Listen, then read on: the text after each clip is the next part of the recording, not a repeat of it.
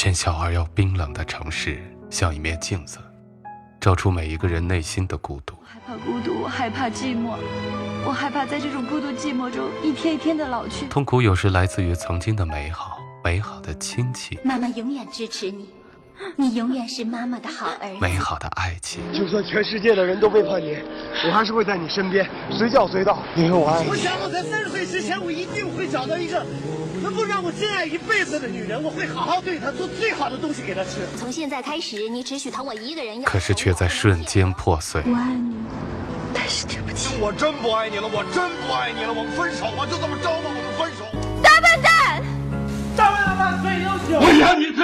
不是让你为爹妈去死，我要你活着。在我高一那一年，爸爸妈妈还是离婚了。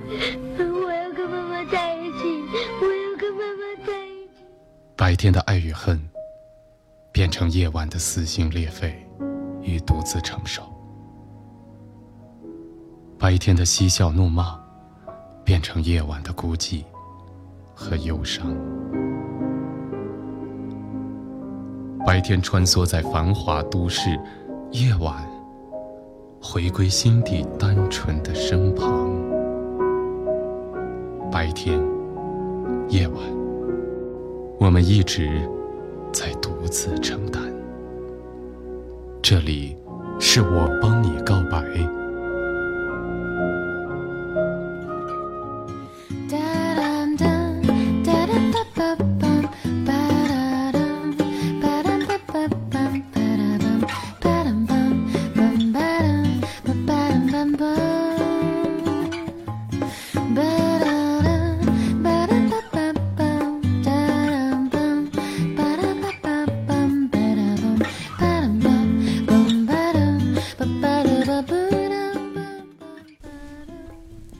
远离白天的喧嚣，重新回到夜晚的宁静，说出我们心底最真实的声音。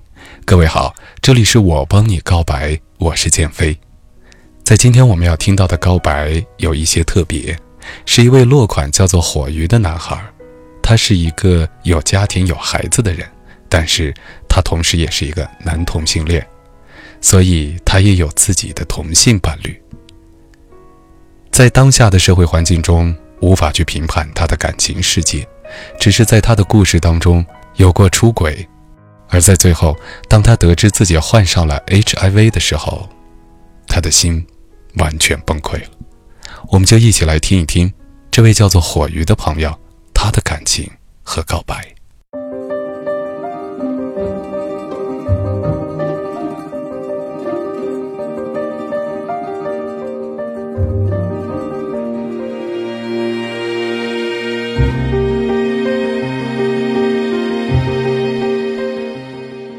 得和你是在网上的 QQ 查找认识的，是你主动加的我，我也立刻同意了。那时的我已经进圈子了，习惯的方式问了你的情况，等了半天，只回了个问号。我知道，你不是我要找的那个他，心里有点失望。尽管你不是。我们俩聊的还是那么的开心。聊天中，得知我和你都是属猪的，你比我大一轮。更巧的是，生日只差一天，算是有缘吧。就这样，我们聊了一段时间，我似乎能感觉到，你是喜欢我的。于是我鼓起勇气对你说。我们见面吧。没想到你立刻就答应了，那时的我激动的发了个拥抱过去。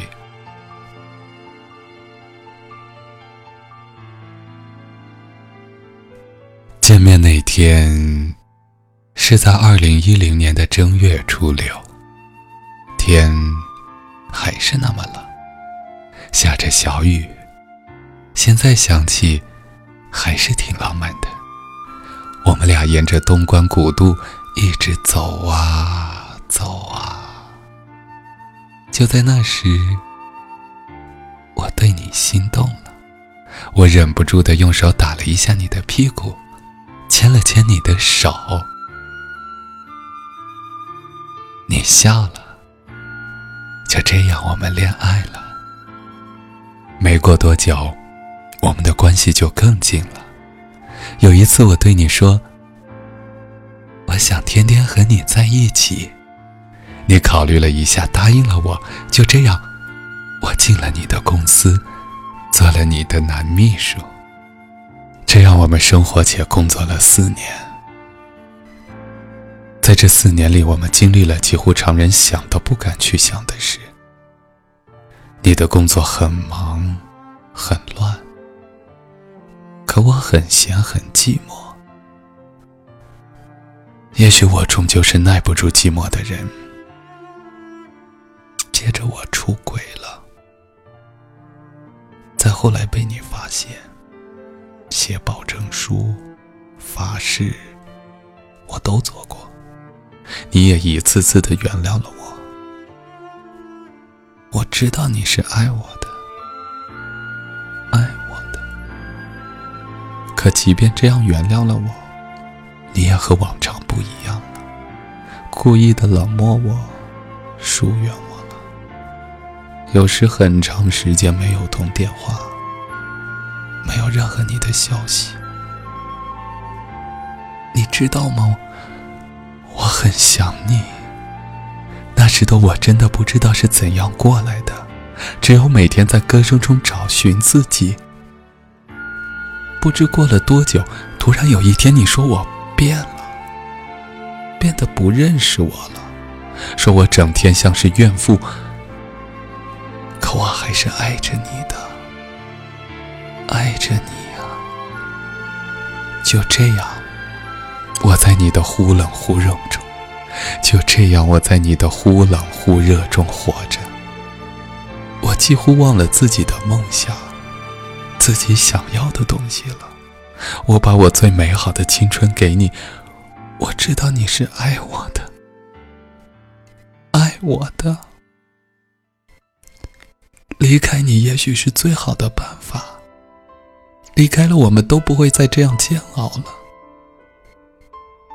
可就是我万万没想到，没想到，就在我决定离开你后，我接到疾控中心打来的电话，说我在 HIV 检测中有异样。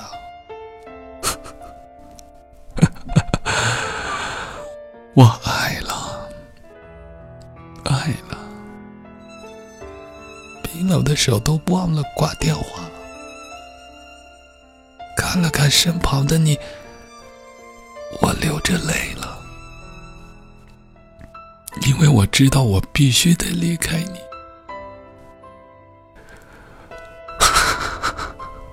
不敢相信这一切的一切是真的发生在我的身上。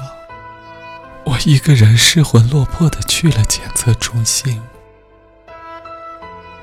看着那鲜红鲜红的一管毒血，我绝望了。我对不起的人太多，可爱的女儿，你才七岁，爸爸不知道怎么面对你。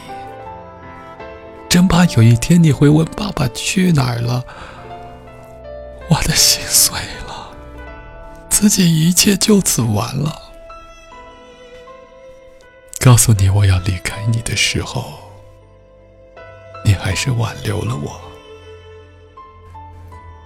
我还是默默的离开了你。你问我怎么了，我含着泪。看着你的眼睛，说一切都完了，都完了。再见了，我的爱。如果有来生，我只想做一个好儿子，好老